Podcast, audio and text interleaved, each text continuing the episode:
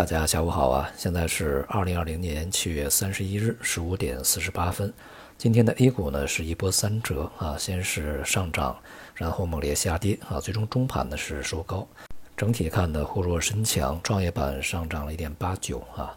从这个行业板块来看，也还是近一段时间呢有一些鲜明概念的啊板块呢，这个表现比较强啊，像疫苗啊，这个免税店的啊。另外呢，就是一些这个零散的一些这个概念啊，比如说苹果板块，因为昨天苹果的业绩不错啊，那么在今天也是带动上涨，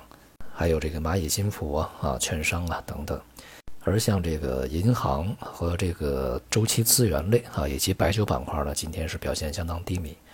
总体印象呢，资金在当前的一个水平啊，呃，它没有太大的信心去向上攻城略地，尤其是在上午啊冲击高点以后迅速的回落，那么以及呢，在这个早盘啊一度是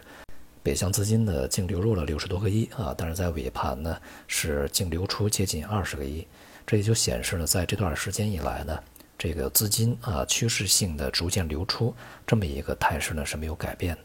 今天最后一个交易日收盘以后呢，七月整体行情啊是呈现一个冲高回落这么一个状态，并且呢是在七月的第一周啊这个大幅的上冲，然后接下来的三周都是在进行这个区间的上落整理，而最后一周的这个收盘状态呢，也并没有给未来的市场一个非常明确的方向指引。而市场进入八月以后啊，通常会比较沉闷啊，交投意愿不会特别的这个强烈，所以呢，在八月份的前两周啊，它的一个动态啊，对于未来的整个趋势的决定作用呢，还是比较大的。因此呢，不只是 A 股啊，同时也要关注啊境外一些市场它的一个动态。昨天无论是股市、债市、商品、外汇啊，都一度出现了比较大的波动，原因呢是这个特朗普发推特啊，这个说是不是能够推迟大选。这样的一个说法呢，显然啊是不可能付诸实施的，因为这个呢是不符合宪法规定啊，同时向国会呢也不会同意啊。那么这样一个事件呢，演化成为一个啊政治争端的可能性是比较小的，所以说呢，它也会很快过去啊。但是呢，这个特朗普相关的表态呢，其实对于他的这个连任啊，反而可能呢会起到降低啊概率的这个作用。而昨天公布的这个美国啊 GDP 呢是这个负增长百分之三十二点多啊，这个与市场预期也大致相同。这个市场预期是百分之三十四点几，就是如此大一个数据啊，有两个百分点的差异，其实也就算是没有差异了。而美国的两党呢还就这个新的啊这个刺激方案呢争吵不休，所以对于美国来说呢，这个经济啊。恐怕在这一轮的这个疫情冲击下啊，它不但会落后中国，还会落后欧洲啊，甚至会落后其他一些新兴市场。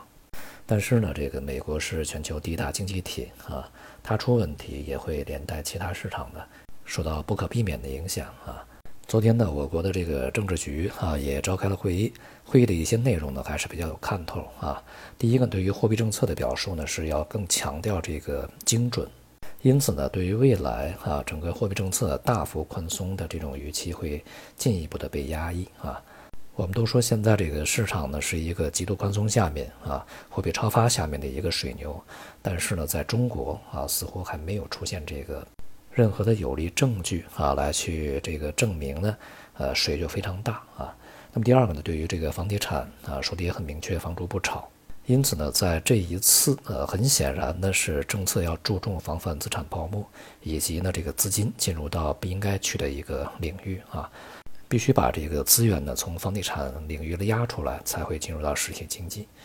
第三个，对于这个资本市场的着墨呀，其实不宜过度解读啊，它只是重申了之前呢要加强资本市场的基础设施建设，这也就是基础的一些法律法规制度啊，还有一些这个机制的完善。同时也强调了这个法治啊，这个严惩一些啊违法行为啊等等。在这里面呢，我们看不到啊对于资本市场的任何的给予它做多的一个支持啊，似乎是看不到的。所有的表述呢，都是围绕着一个这个市场本身的建设来说啊，对整个方向呢没有任何的暗示啊，或者是任何的可以去作为理由的啊这个措辞。